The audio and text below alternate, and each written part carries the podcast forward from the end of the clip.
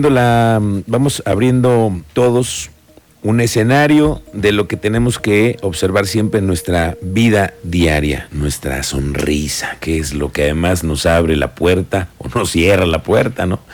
Y la sonrisa la tenemos que cuidar. Hoy viene con nosotros eh, el doctor Olaf Ríos, quien viene a platicarnos de las 10 cosas que debemos y de las que no debemos tener en nuestro cuidado de salud bucal. ¿Cómo te va, doctor? Muy buenas tardes, bienvenido. Hola, mi queridísimo Miguel, ¿cómo estás?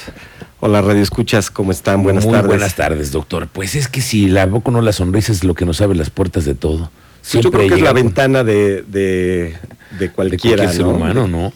Sí, la sonrisa, siempre ahí te fijas cómo viene la sonrisa, si está limpio, si es una persona que está cuidado de su atención, además si huele bien, ¿no? Esto es otro tema también que, que me gustaría platicar contigo. Entonces, a ver, doctor, ¿por qué vamos a empezar? Primero, pues con la visita al doctor, ¿no? Hay que pasar a verlo, al menos que una vez al año. Por lo menos. Mínimo por lo menos una vez al año, lo ideal sería cada seis meses, que la gente se pudiera acercar a, hacer su, su check-up Además de una limpieza dental. Ese es como lo básico, ¿no? Yo te traigo aquí algunas cosas como para, sobre todo que nos pueden perjudicar para cuidado de nuestra dentadura. Ah, ok. Lo que nos hace mal, porque además hay cada, cada, cosa ya en la tienda, doctor. Yo veo, por ejemplo, bebidas naranjas, azules, moradas, y dices, ¿y esto no te dañará la, dentadura? Definitivamente. Son, pigmentos, ¿no? Eh, son micropigmentos que pigmentan el esmalte del diente, eh, no a corto plazo, esto puede ser a largo plazo, pero hay otras cosas que hacemos en la cotidianidad, ¿no? Eh, te voy a decir la primera. Eh, número uno, pues obviamente no tener higiene dental. Sí, clásico. El que tienes ahí de, de, de, en el baño tu cepillo dental, nada más de adorno, no. No, no, no. Hay que utilizarlo tres, cuatro, cinco veces al día. Y no nada más eso, mi queridísimo Miguel. Eh, la realidad es que también tenemos que utilizar hoy aditamentos para tener mejor higiene. Llámale hilo dental, eh, cepillos interproximales. Hoy día hay una maquinita que yo le digo que es la Karcher de la boca, que se llama Waterpick, para poder lavar y limpiar mucho mejor la dentadura. Eso es, eso es que funciona con agua a presión, ¿no? Sale agua a presión, exactamente, ¿no? Entonces vas limpiando los espacios bueno para la para tenerlo en familia, por ejemplo, es un aditamento que funciona para, para reemplazar el hilo. Por no, se reemplaza el hilo como tal, pero sí limpias entre los dientes con agua a presión. Ah, ok. ¿no? El hilo lo que nos ayuda mucho es sobre todo a, a cuando metemos el hilo entre los dientes, las bacterias es donde más se acumulan. Si ah. pasamos el hilo dental y luego pasas el water pick, por ejemplo, pues Mucho lavas todo. Ah, claro. es, Digamos que lavas la carrocería, doctor, Vamos por así decirlo. Entonces, a ver, hablemos de las cosas que no están bien para nuestra salud. Número uno, yo creo que mucha gente, ¿quién no se ha mordido una uña? Ah, sí, como no. Ah, ¿De nervios o de ganas? Eh, claro, hay gente, hay, hay, hay cosas importantes cuando te muerdes las uñas. Número uno, las uñas están llenas de bacterias. te las llevas a la boca, ¿no? Entonces aumentas la flor, la flora que existe en boca y, aumentas más bacterias, metes más bacterias a tu boca. Independientemente que al morder las uñas, ya sabes, con el diente puedes fracturar alguna restauración o el, la esquina del diente puedes fracturarlo. las, uñas son duras, ¿no? A menos que las tengas remojadas todo el tiempo. Claro, sí, pero no, morderte las uñas es parte uno de las cosas que te hacen daño a los, dientes. Número uno, que mucha gente hace y que pueden lastimar nuestros dientes. Otra cosa es eh, utilizar los dientes como herramientas. Ah, pero espérame, doctor, el clásico que además quiere abrir la Abrir la bolsita, ya sabes, de las papas. La bolsita, no, hombre, yo conozco a otros que abren hasta para las cheves, doctor. No, destapas cosas, ¿no? Ya sabes, hay gente que destapa la cerveza, así con el refresco. Sí. Eh, con pues así que con los dientes. Sí, que tú dices para hablar, abrir las cajas que llegan de un regalo y que lo primero que piensas es con los dientes, ¿no? Mucha gente cree que los dientes es una herramienta, porque además, pues obviamente tenemos mucha fuerza. Hay estudios que dicen que más o menos mordemos 77 kilómetros, kilos perdón, por centímetro cuadrado. No me digas. Entonces tenemos una fuerza impresionante. Entonces hay gente que lo usa para, todo. Para los cables, para sí, pelas los cables, ¿no? Ya vas a arreglar la extensión y hay gente que pela los cables. O destapas del refresco, no puede Todo. Eso son cosas que lo hacemos habitualmente y que creemos que no, más sin embargo sí podemos fracturar una pieza dental, una restauración que tengas o el mismo diente se puede fracturar. Yo me han llegado pacientes que por destapar las cervezas literal se han volado media media pieza. sí. Ah, qué mal. No utilizar la boca como una herramienta. Tienes razón, doctor. ese es súper. A ver, otro consejo. Eh, morder cosas. ¿Quién no se acuerda de las plumitas Big, no? La tapita que es deliciosa, la parte de atrás es deliciosa masticarla y hacerla pedacitos. ¿Quién no lo ha hecho? La verdad es que la mayoría de la gente eh, se mete cositas y la estamos jugando y masticando. El clip, algo en la oficina, la pluma, el lápiz, la gomita, siempre hay algo que agarrar, ¿verdad? Que te llevas a la boca. Sí, claro. Entonces, morder cosas, obviamente esto tiene que estar, estar relacionado con la ansiedad. Eso. ¿No? Pero pues, hay gente que lo hace por placer. También, sí, sí, sí, como un hábito también, y ahí tiene la plumita. como un hábito, exactamente. Entonces, otra de las cosas que mucha gente hacemos, hasta yo, debo confesar que a veces, hasta yo lo, hago, morder hielo. Ah, a ver, doctor, ¿eso que es muy malo, el morder hielo? ok, el hielo eh, tiene una consistencia demasiado dura. Ajá. Eh, y con el esmalte del diente, es, los dos son como cristales. Uno se forma por cristales de hielo y el, el esmalte está por, eh, hecho por cristales de hidroxiapatita. Pues cristal con cristal, si tú lo pegas, truena. Ok.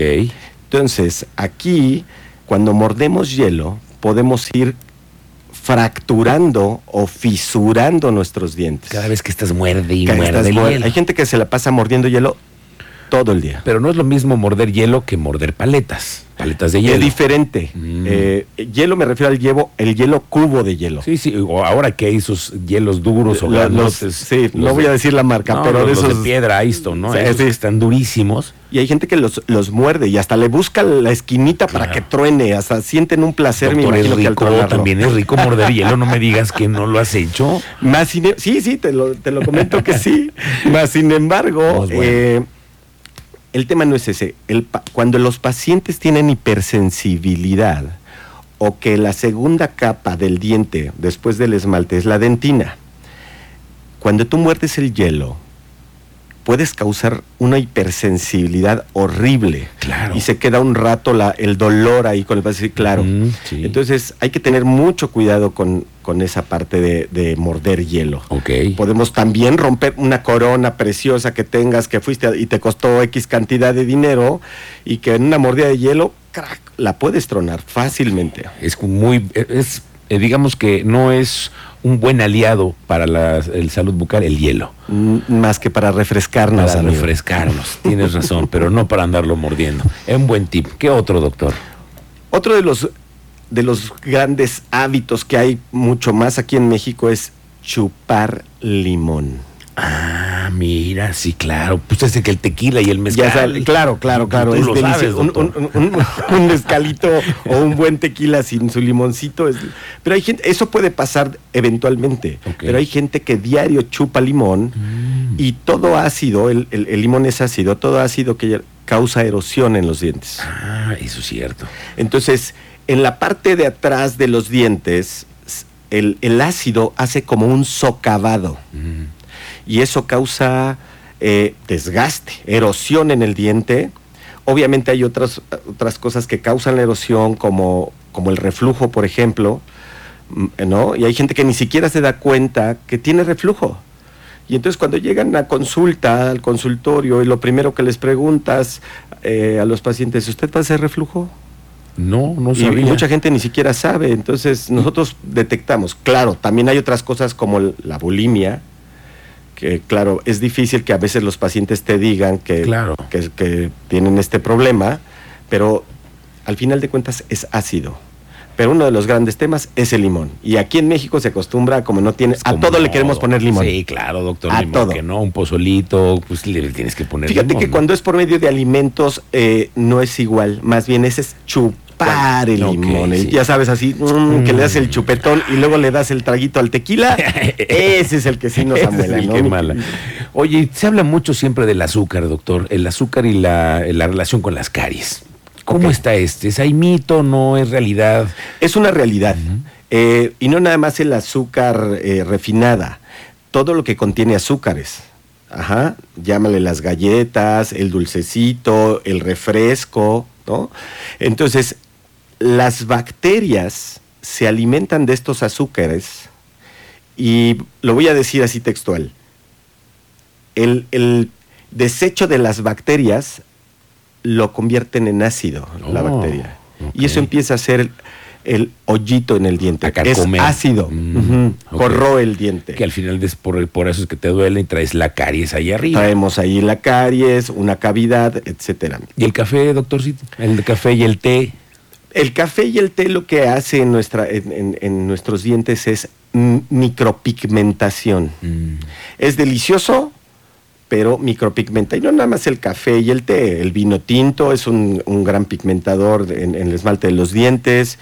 Eh, eh, eh, las cosas como que, que- que hoy me dijiste Que están eh, pigmentadas los, que, todas que las tienen un montón de colorantes, bebidas que tienen muchos colorantes. Sí, sí, sí, que tú dices, llegas y, bueno, incluso los refrescos de cola, ¿no? Claro. ¿Cuántos hay ahora? Y hay de muchos sabores y todos son micropigmentos. Sí, Entonces, tienes- Estos micropigmentos van haciendo amarillosos tus dientes, lo que en la realidad ahora hace que el diente, entre más amarillo, más viejitos nos vemos. Parece, sí. de- lamentablemente tenemos esa, esa tendencia y buscamos blanquearnos. Y esa es una posibilidad después. es una ¿no? posibilidad, claro. eh, al final de cuentas, eh, es eh, una opción para poder aclarar nuestros dientes. Doctor, danos una ruta para que te podamos visitar, te podamos consultar, que nos puedas ampliar esto, pero pues ya en un consultorio también, ¿no, doctor? Ya que nos digas tú, ¿dónde te podemos buscar? Bueno, nosotros estamos ubicados en el edificio Nipo, segundo piso, Ah, ok. 207. Ahí, ahí estamos. Te paso el número, es 242-3631. Ok. Ahí estamos atendiendo a, tus, a sus órdenes y nosotros nos dedicamos a lo que es todo lo que es rehabilitación y prótesis dental. Oye, doctor, me dicen aquí le- el uso del popote, por ejemplo, para las bebidas que también nos encanta ahí venirlo mordiendo también. Eso que Justamente es ayuda o eso. Eh, el problema, como te decía antes, es morder. Morder. Eh, Si tú tomas el popote y succionas normal, no tienes problema. Pero te lo prometo, yo creo que el noventa y tantos por ciento de la población está con el popote y acaba masticando el popote. Sí, sí, sí. Y entonces el estar mordiendo nos hacemos que desgastemos los dientes, ¿no? Mm, Eso es una cosa que es una práctica que tenemos muchos. Y una, un consejo que yo comparto que el doctor me ha dado siempre es utilizar alguna guarda para morder en las noches. Es una Con e- cosa básica, doctor. Justamente con eso quería cerrar, mi queridísimo Miguel. Hoy día deberíamos, la mayoría de la población, debido al estrés que manejamos todos, Sí, sí, sí. eh, utilizar un guarda oclusal. Eh, nos va a proteger nuestros dientes de hacer desgastes, pero además nos va a relajar nuestra musculatura. Y nos va a ayudar, claro, eh, hay mucha gente que no lo acepta tan fácil porque es un masacote en la boca horrible. Sí, como los, bo- los boxeadores, pero Ah, tal cual. doctor.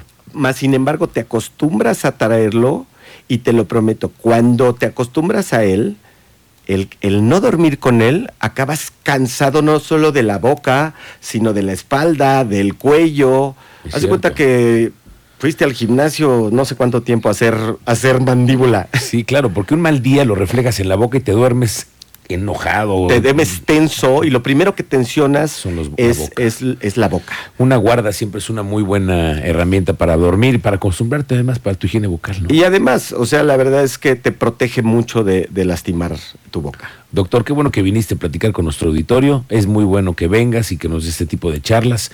Te agradezco, como siempre, la visita. El doctor Olaf Ríos, que usted lo puede encontrar aquí en el teléfono que me dejaste, que es 242-3631. Así es, mi querido Miguel, con mucho gusto. Muy bien, doctor. Aquí te vamos a volver a invitar para que nos platiques. Aquí estamos al siguiente. Gracias, doctor. Muy buenas tardes.